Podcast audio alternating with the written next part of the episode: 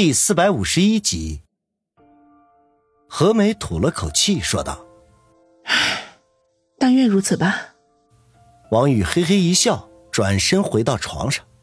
他们订的是个标准的双人间，一人一床，彼此互相不干扰。何美女，与其浪费细胞考虑天气的事情，不如早点就地休息，养精蓄锐，好好恢复力气吧。王宇枕着胳膊躺下，说道。何梅没理会他，继续看着窗外发呆。王宇自讨没趣，索性闭上眼睛假寐。等了十几分钟，也不见何梅有什么动静，便眯缝着眼睛偷看，愕然发现何梅正在用手轻视眼角，好像哭了。王宇微微一愣，心说：难道他想到了什么伤心事情吗？他默默地看了几分钟，终于忍不住吐了口气。佯装迷糊糊的样子说道：“唉，何美女怎么还不睡啊？不会是怕我半夜偷袭你吧？”何梅冷哼一声说道：“哼，你要是不怕我拿毒针射你，你就试试看。”王宇缩缩脖子，一本正经的说道：“时间不早了，休息吧。”心中却暗道：“老子价值一个亿，你真的舍得射我吗？”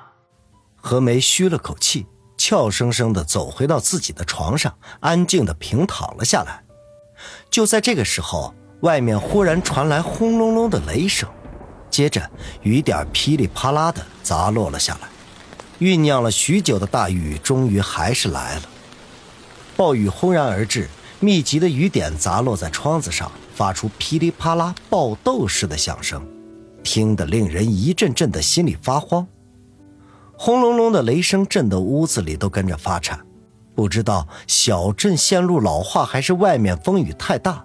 几声闷雷之后，房间里的灯忽然闪了几下，就彻底的熄灭了。王宇向窗外扫了一眼，发现整个小镇都陷入到了黑暗当中。这时候，一道闪电撕裂天空，房间里瞬间被照得雪亮。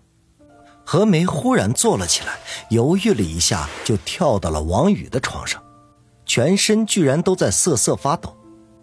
王宇哭笑不得，心说：“堂堂女杀手，居然害怕打雷闪电，这说出去不知道要笑掉多少同道的大牙。”他忍不住揶揄的说道：“何美女，如果你很害怕的话，我不介意将我的怀抱借你用一下。”闭嘴！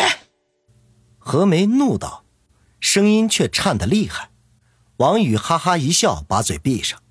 不想又是一道电闪雷鸣，何梅哎呀一声，钻进了王宇的怀中，身体抖得更加厉害，似乎对这雷电有着天生的恐惧。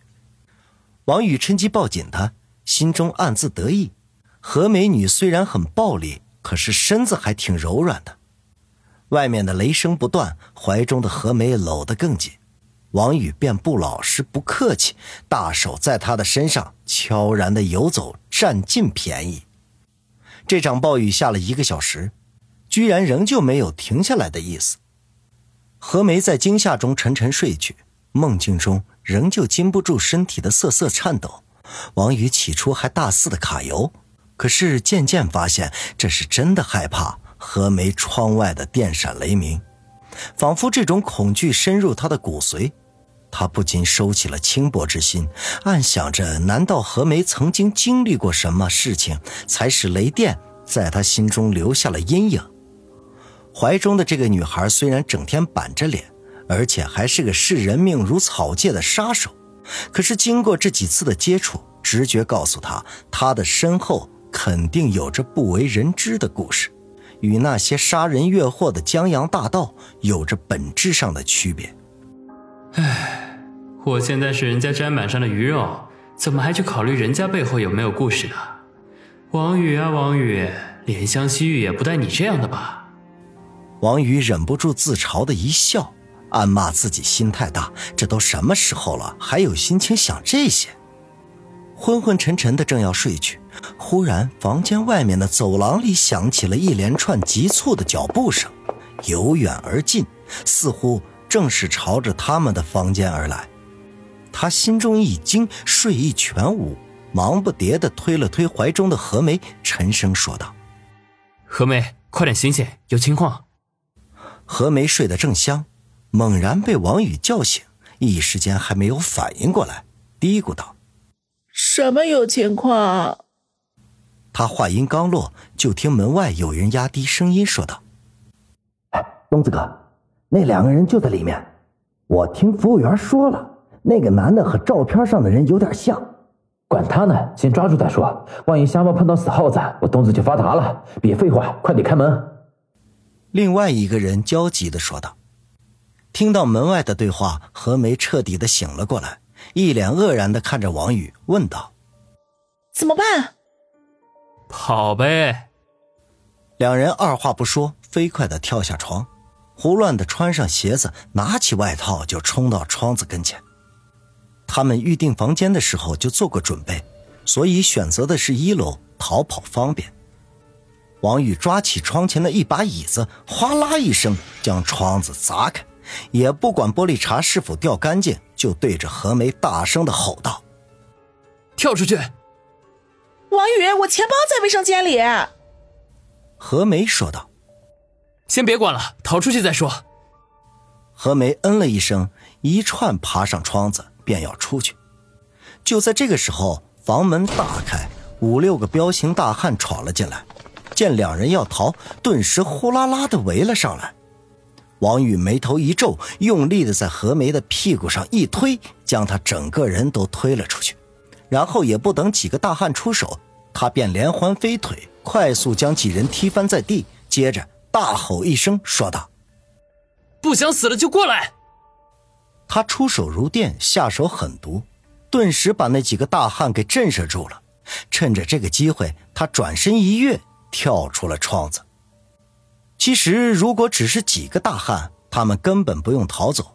他担心的是，万一引来更多的人，就会再次上演在松原那边小县城里发生的一幕。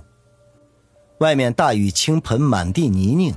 何梅刚刚从地上爬起来，见王宇已经成功逃出。转身便跑，王宇不等身形站稳，就跟了上去。跑出了几十米，就听旅店里有人大喊：“把所有人都给我叫出来，绝对不能让他们跑了！操你妈的，老子发达就靠他们了！”王宇暗骂了一句“倒霉”，快跑几步追上何梅，拉着她的手向小镇外狂奔而去。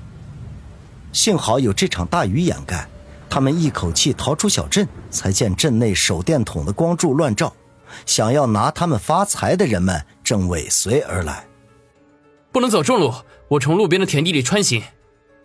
王宇有了数次逃跑的经验，知道如果在没有交通工具的前提下在公路上逃走，很容易就会被人追上。最好的办法莫过于穿进田地中，随便哪个方向，只要脱离了对方的视线。就算成功逃脱，此刻暴雨仍旧肆虐，田地里泥泞不堪，两人也不知道哪个方向，深一脚浅一脚的走了足足半个小时，回头看去，身后黑乎乎的，除了呼啸的风声和豆大的雨点连个人影都没有。王宇抹了一把顺颊而下的雨水，呸呸吐了两口，说道：“行了，应该是追不上来了。”我们找个地方喘口气。何梅哦了一声，一脸沮丧的说：“哦，唉，都怪我，不应该把钱包放在卫生间的。唉，现在我们恐怕要喝西北风了。有我在，你担心什么？大不了咱们再找个地方吃霸王餐。都这个时候了，你还有心情开玩笑呢？我这不是苦中作乐吗？好了。”现在不是沮丧的时候，一般田地里都有废弃的窝棚，我们先找一个避避雨。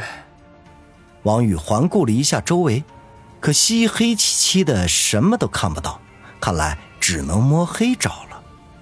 在田地里转悠了大半天，总算找到了一个用席子搭的简易窝棚，经过一个冬季的洗礼，已然是破败不堪。不过呀，总比在外面淋雨要强上百倍。两人。便躲了进去。